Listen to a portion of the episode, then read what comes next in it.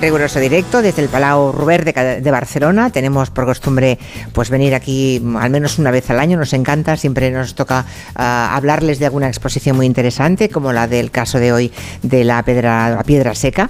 Y además este año el Palau Ruber de alguna forma se ha reconvertido en casa de la radio, porque estamos celebrando que en Barcelona hubo la primera emisora de radio ah, hace 100 años, se cumple el centenario.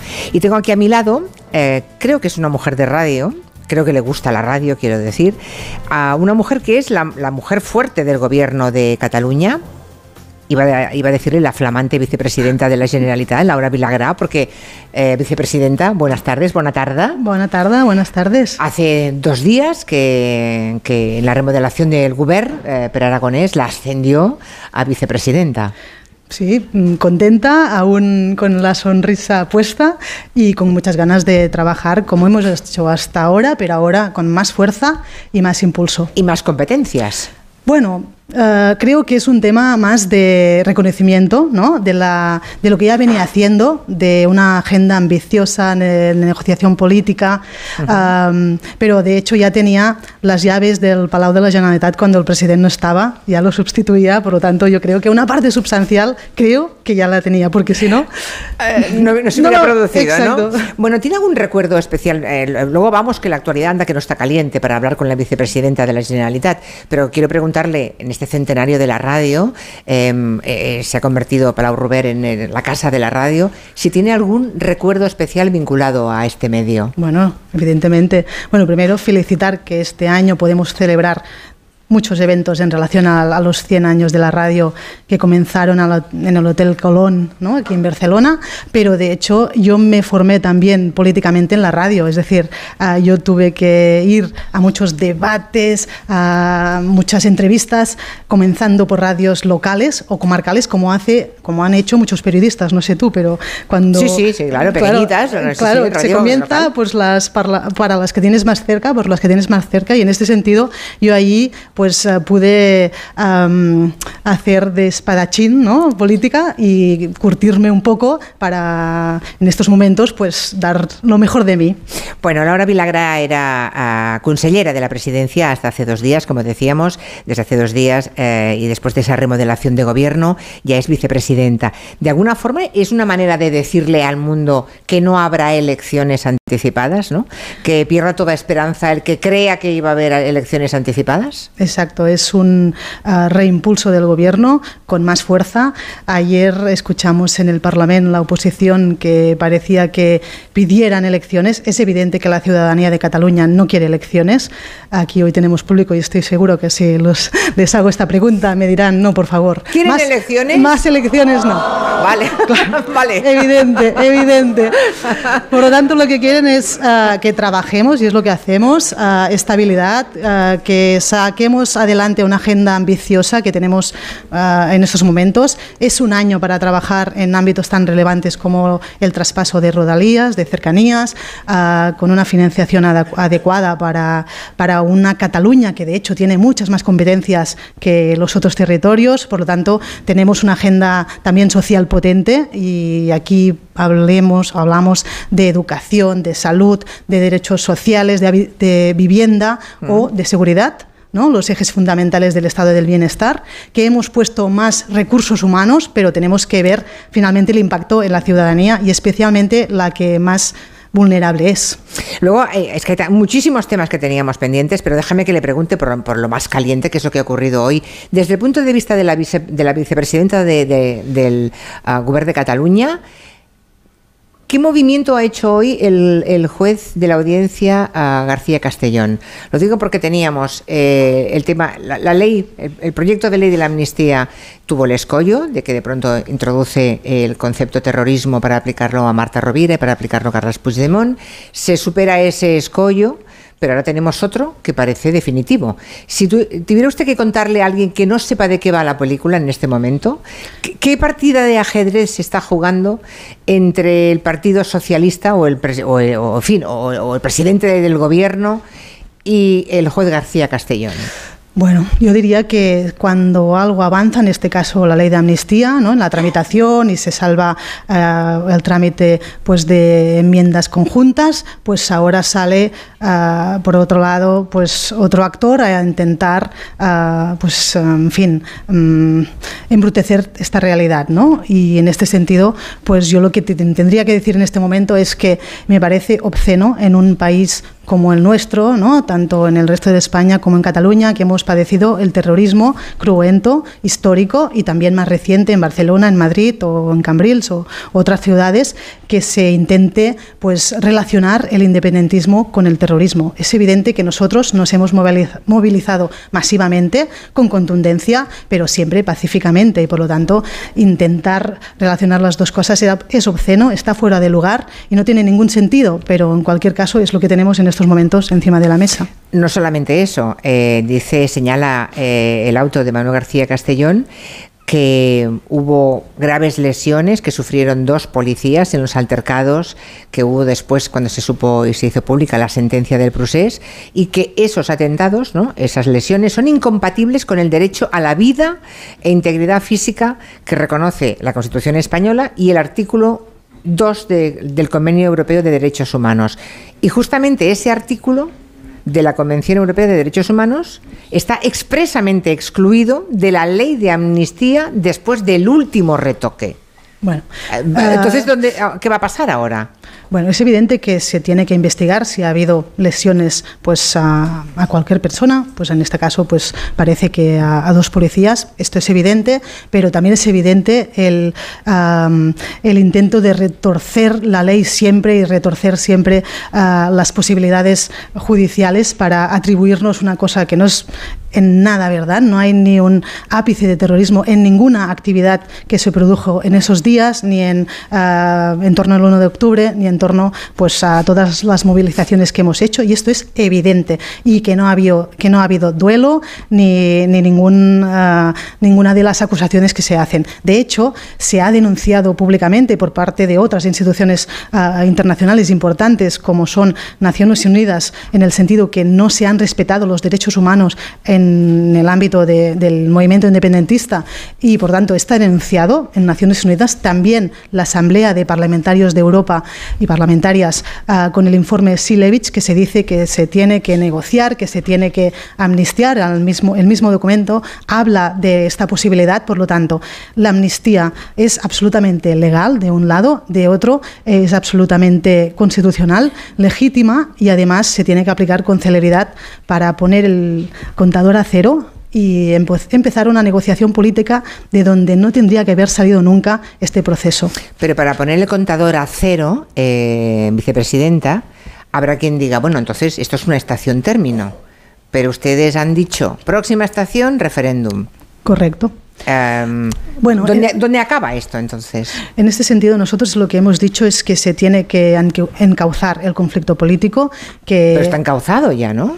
En el sentido que tenemos que pactar los términos en los que se puede, se puede hacer un referéndum. De hecho, en otros estados donde había una situación similar, ya sea en Canadá, ya sea en el Reino Unido respecto de Quebec o Escocia, tampoco la Constitución preveía eh, un referéndum de autodeterminación y en cambio se pactó entre las partes los términos, se hizo y de hecho los dos se perdieron, tanto en el Quebec, ¿no? el, el proceso no acabó con la independencia del Quebec, tampoco en Escocia, pero en todo caso desde un punto de vista de Estado democrático, pues se tienen que pactar los términos. Es lo que queremos hacer y sabemos que es un tema que es complicado, pero también hemos conseguido llegar a acuerdos y resultados en temas que parecían muy imposibles. La misma amnistía, cuando la legislatura, en la legislatura anterior la mesa sencillamente la, ah, no la admitió a trámite, Ah, con un informe de los letrados. Ahora ha sido posible. Por lo tanto, cosas que parecen imposibles finalmente se consiguen. ¿Y qué le dice eh, la vicepresidenta del Gobierno de Cataluña a, los españoles? Eh, no, sé en qué cantidad. Eh, ¿Qué creen que ustedes chantajean al Estado y a Pedro Sánchez? Bien, nosotros ah, hace mucho tiempo que tenemos este objetivo de conseguir votar ah, sobre nuestro futuro político. No es nada ah, nuevo. De hecho, mi partido Esquerra Republicana hace muchos años que tiene como objetivo la independencia de este país y no nos hemos escondido nunca de esta opción. Y siempre se ha dicho que con vías democráticas, con vías uh, pactadas, era posible, es lo que estamos haciendo, intentar pactar las condiciones y los términos en que se puede producir este referéndum. Póngale una fecha al referéndum. dentro, ¿Dentro de cuánto? No, no, ¿dentro de cuánto? Poner fechas es muy delicado. Porque a veces, y... porque a veces despejar el área tirando el, el balón lejos arregla muchas cosas. Si usted me dice, dentro de 10 años. Los símiles futbolísticos siempre funcio funcionan mucho. Es verdad, este es verdad. de despejar el área Este- no lo había este- pensado, pero tiene razón. sí. Sí, sí, sí. Yo que además soy consellera de deportes también, o sea, también llevo deportes. Y futbolera. Bueno, más bien natación. Pero es también, verdad, me han dicho Sí. que usted nada mucho. Claro, por eso tengo resistencia. ¿Y guarda la ropa? ¿Y guarda la ropa también? No, yo poca ropa para nadar. bueno, a lo que íbamos. Pelota fuera, entonces. No, Eh, el tema es que ¿Un referéndum cuándo? ¿Hay prisa o no hay prisa? tenemos que pactar los términos. Sabemos que de momento estamos lejos, es decir, el- Vale. el, PSOE ah, en estos momentos no está ah, en este, ah, bueno, mm, no estamos aún entrando en esta negociación a fondo, pero es que es inevitable. Y creo que tenemos que entender todos que el referéndum es inevitable. Es decir, que para resolver la situación política, la inmensa mayoría de los catalanes ah, optan para dar la palabra al pueblo y votar. Y hemos puesto encima de la mesa diferentes mecanismos para poder hacerlo y es lo que plantearemos al Gobierno del Estado. Eh, Laura Vilagra, eh, que pertenece a Esquerra Republicana, como acaba de decir, y es verdad, eh, pertenece a un partido que siempre ha defendido la independencia. No así eh, mucha gente que ahora está en Junts. ¿no? Eh, ayer el nuevo portavoz, Sergi Segría, no se anduvo con remilgos para responder las críticas de, de Junts a la acusación de que habían hecho ustedes, per Aragonés, en su gobierno, como toquecitos, cambios cosméticos en el gobierno, respondió Segría que para cosmético, en todo caso, el cambio de nombre cada año eh, que ha hecho el partido de, de Puigdemont, ¿no? ¿Por fin se han desacomplejado ustedes, señora Vilagrá, Bien, para no dejar pasar ni una a sus rivales electorales en esto del independentismo que se han pasado años llamándoles traidores? Bueno, recordar que Junts por Cataluña abandonó el gobierno hace ya más de un año y por lo tanto abandonó ah, una posición que es clave, que es liderar este país. En este sentido, nosotros nos sentimos ah, legitimados, fuertes para continuar liderándolo y en este sentido, pues ah, evidentemente poner las cosas encima de la mesa y poner los puntos sobre las síes. Vale. Ah, veo que el poli malo va a ser Segría. No Laura Vilagrá. Yo, so- yo eh, piensa que tengo Bueno. que negociar con todos los grupos parlamentarios por y claro, tengo que, que mantener la posición. Por ejemplo, el presupuesto, que lo estamos haciendo ya. ¿Y ya están ma- manejando los presupuestos, tanto el de la Generalitat como el de España? No, el del Estado aún El del no. Estado todavía no. El no de, hemos entrado a negociar. El de Cataluña Ah, sí. El de Cataluña lo estamos negociando y queremos que sea un acuerdo el máximo ah, de, de amplio posible. Es decir, en este sentido estamos ah, hablando con Junts per Catalunya, con el PSC, con Comunes, Comuns, CUP y si fuera un acuerdo mucho más amplio que, que un partido, pues, pues mejor. Por cierto, a Junts, yo vuelvo al tema de Junts, que tanto les critico a ustedes, ahora también son socios necesarios para sacar adelante la legislatura. También son socios parlamentarios de- del Partido Socialista. Ahora, de alguna forma, están ustedes compitiendo para ver quién, eh, qui- quién negocia mejor, ¿no? Bueno, bienvenidos a la negociación. Ah, todo lo que podamos entre todos conseguir para Cataluña mejor, gana Cataluña. Por lo tanto, en este sentido, bien. Pero de todas formas, nosotros tenemos ya un doctorado en negociación con Madrid, con el Gobierno de Madrid, con el PSOE, y, y- y la- nuestra negociación es mucho más profunda, con resultados tangibles, con letra pequeña, que estamos aplicando. Lo sabe perfectamente, ah, como le decía antes, rodalías, cercanías, financiación y resolución del conflicto político. Y el tema inmigración, que a última hora Junts intentó, bueno, que, que formó parte de la negociación finalmente, tengo la impresión de que fue una sorpresa para Esquerra Republicana. De alguna forma, ustedes gobiernan y, ustedes son los que, los que podrían implementar esas nuevas medidas Bueno, que- en el caso de transferirse, ¿no? Quedó en agua de borrajas este acuerdo, porque de hecho primero se anunció como un traspaso, después ya se habló de delegación de competencias y finalmente aún no sabemos qué es lo que se tiene que pactar o transferir o trabajar. Por lo tanto, O sea, ¿no existe eso? ¿Ya se ha borrado del Bueno, documento? mm, Yo lo que digo es que en estos momentos no ha trascendido en absoluto ah, los términos en los que se tiene que hacer este acuerdo.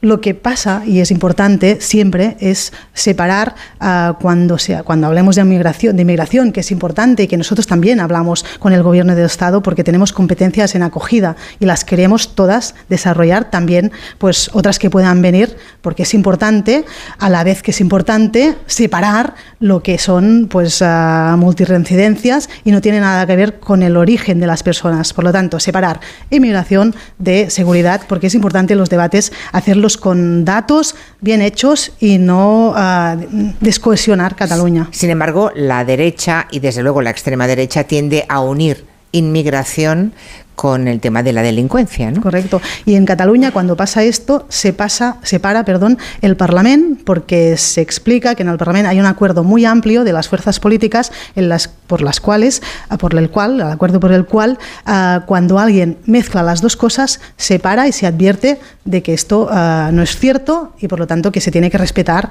pues, en fin, la, el origen y la situación de cada persona y no se tiene que vincular inmigración con delincuencia. Lo que ocurre es que aquella idea que algunos podían acariciar de que en Cataluña no existía la extrema derecha en catalán, tienen ahora una realidad en Ripoll que es una alcaldesa que, por ejemplo, no, eh, no está censando a inmigrantes que, que tienen trabajo y bueno, tienen niños y que van a colegio. Y que además... ¿Pueden ustedes hacer algo en un caso así? Desde el gobierno, ¿se puede actuar en ese municipio, en Ripoll?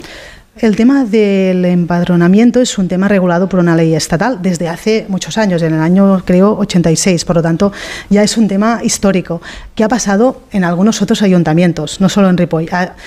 Además, ahora se explica o lo quiere explicar la alcaldesa, pero ya ha pasado en otros. Pero es una obligación tanto por la persona que llega a un municipio censar, censarse como por el ayuntamiento a empadronar a todo el mundo, porque es un tema de deberes y derechos que después estas personas adquieren con el municipio. Evidentemente. Ya, ya, pero es que ya no lo está haciendo. Ya, la, idea, la, pregunta y, es, ¿ustedes pueden obligarla? Sí, y continúo y ya, ya, ya respondo.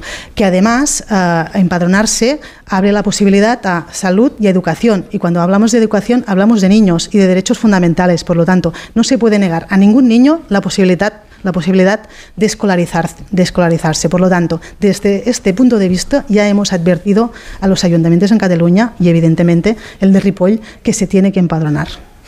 Uh, ¿y ¿Han dado un tiempo? O, o sea, ¿se le, ¿se le, ha comunicado oficialmente a la, alcaldesa? Correcto. Vale, y ahora eh, han dado sí. un margen. Claro, eh, siempre se, la administración siempre nos damos un margen, pero es evidente que es un tema de derechos fundamentales, pero también de deberes, porque evidentemente si te empadronas tienes el deber de, aportar en aquella comunidad y cumplir con los, requerimientos del ayuntamiento. Está pasando una cosa curiosa y es que entre Esquerra Republicana y Junts, que hay desde luego muchas diferencias, um, en este momento se empiezan a subrayar las diferencias de un eje que ustedes habían abandonado durante muchos años del procés, que es el eje izquierda-derecha.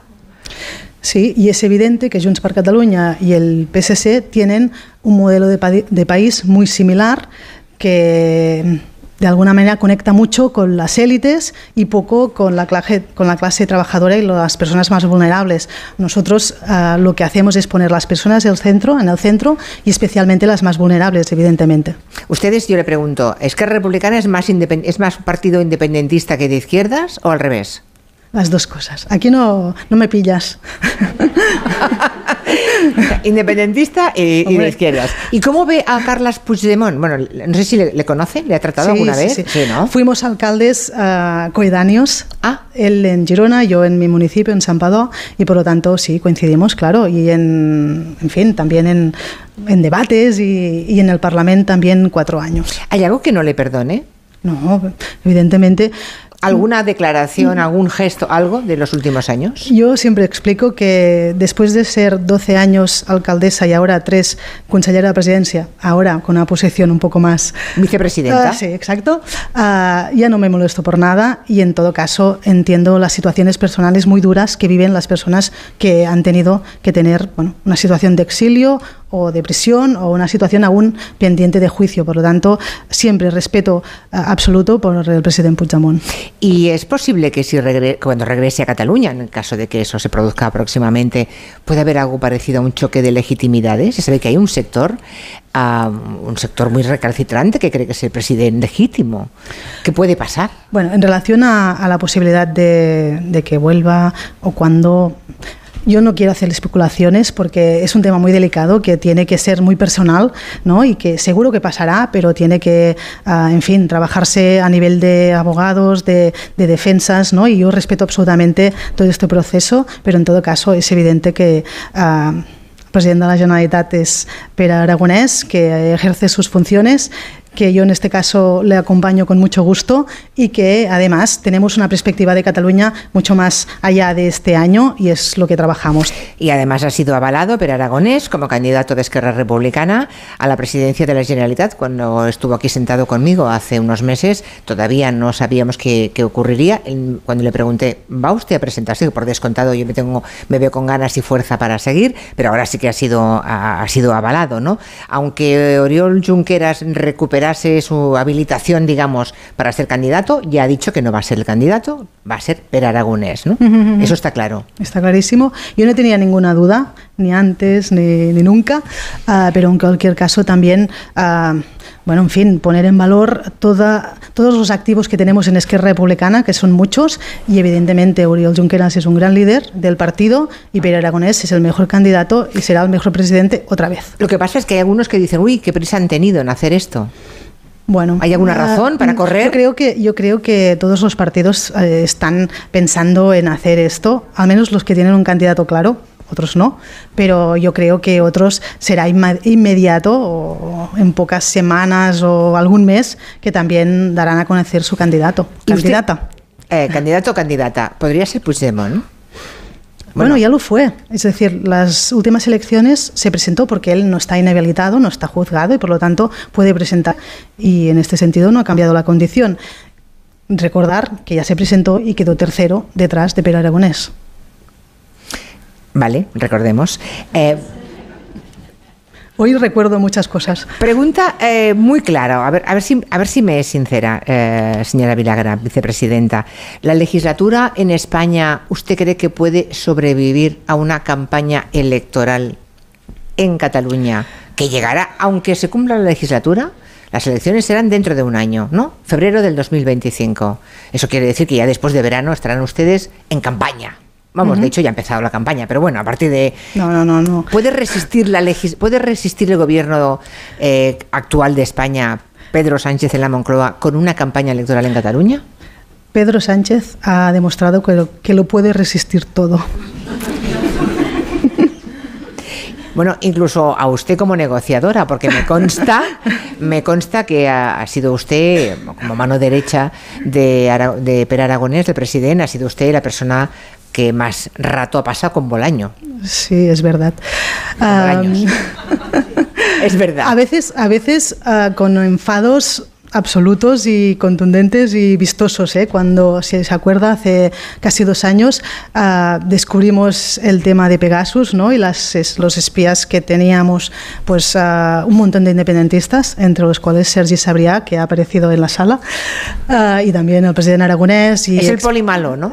Y expresidentes, y también activistas, activistas, activistas políticos y también abogados que estaban defendiendo sus causas de los presos independentistas, por lo tanto, violando todos los derechos fundamentales, en este caso del derecho de defensa.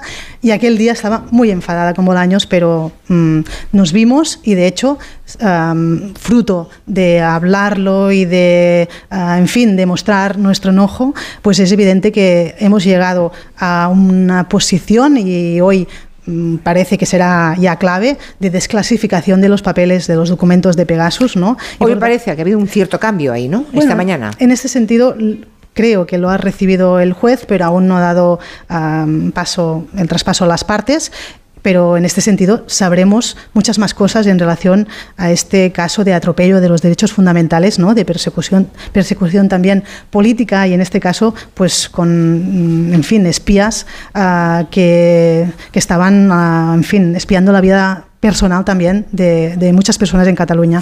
¿Va a entrar es que Republicana en el Ayuntamiento de Barcelona? Esto es un asunto que, bueno, el resto de España seguramente les va a interesar un poco menos, pero aquí nos interesa mucho. Como finalmente el gobierno municipal, junto a Jaume Collboni, van a entrar. Bueno, yo soy gobierno de la Generalitat, uh, no vengo con, uh, con el sombrero de con lo partido. Que, con lo que manda. De, bueno, hago lo que puedo. Pero en todo caso, uh, es verdad que tenemos que hablar de proyecto, tenemos que hablar de, objetivos políticos y, por lo tanto, pues, en fin, yo creo que aún está verde el tema. Una, una última, porque estamos ya rozando el larguero, rozando las 6 de la tarde. ¿Próxima reunión entre eh, Pere Aragonés y Pedro Sánchez? ¿Hay fecha para ese encuentro o no? No, no hay fecha. Es evidente que nosotros siempre explicamos las cosas cuando ya las tenemos claras, ya las tenemos acordadas y firmadas con la letra pequeña y también entre líneas. Y cuando sea el caso, pues uh, no, no, no, tendréis ningún problema para conocer toda la información. Muy bien, pues agradecemos el tiempo que nos ha dedicado la nueva vice, vicepresidenta, vicepresidenta de la Generalitat de Cataluña, a Laura Vilagrá, que hoy se ha estrenado, bueno, estrenado quiero decir, eh, mediáticamente en esta entrevista. Gracias y mucha suerte en la gestión. Muchas la, gracias. Que lo hagan bien ustedes y la suerte de todos. Perfecto. Llegamos a las noticias y luego abrimos el tiempo de gabinete. Son